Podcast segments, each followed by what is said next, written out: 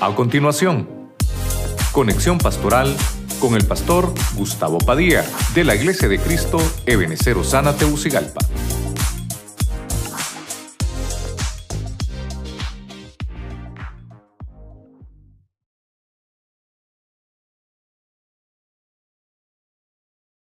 Hablamos de los votos familiares. Vimos a Betel, la casa de Dios, donde Jacob hizo un voto con el Señor. Si me vas a ayudar, si me vas a prosperar, te prometo servirte, le dijo Jacob. Y Dios guarda esa promesa, porque Dios va a cumplir. Si tú te comprometes con Dios, Él va a cumplir. Eso tenlo por seguro. En el punto número dos, eh, el número capítulo 30 nos habla de la mujer soltera. Nos habla de que hay hijos y hay hijas en casa que son hijos domésticos. Que si estás bajo la autoridad de tus padres, ellos tienen que consentir las promesas que tú hagas. Pero en el mismo capítulo 30 se habla de la mujer casada.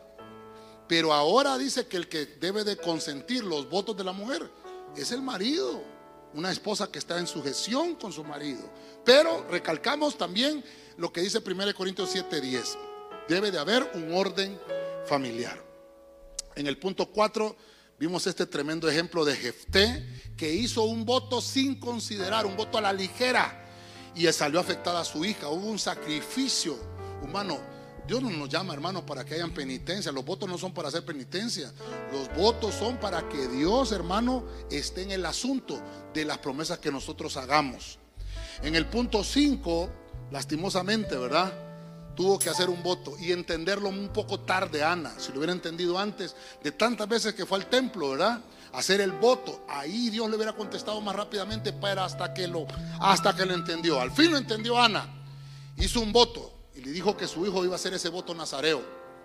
Hizo un juramento con honestidad y Dios le dijo, tu petición está resuelta. Y le contestó, quedó embarazada Ana de Samuel. Amén. En el punto 6 vimos a Absalón.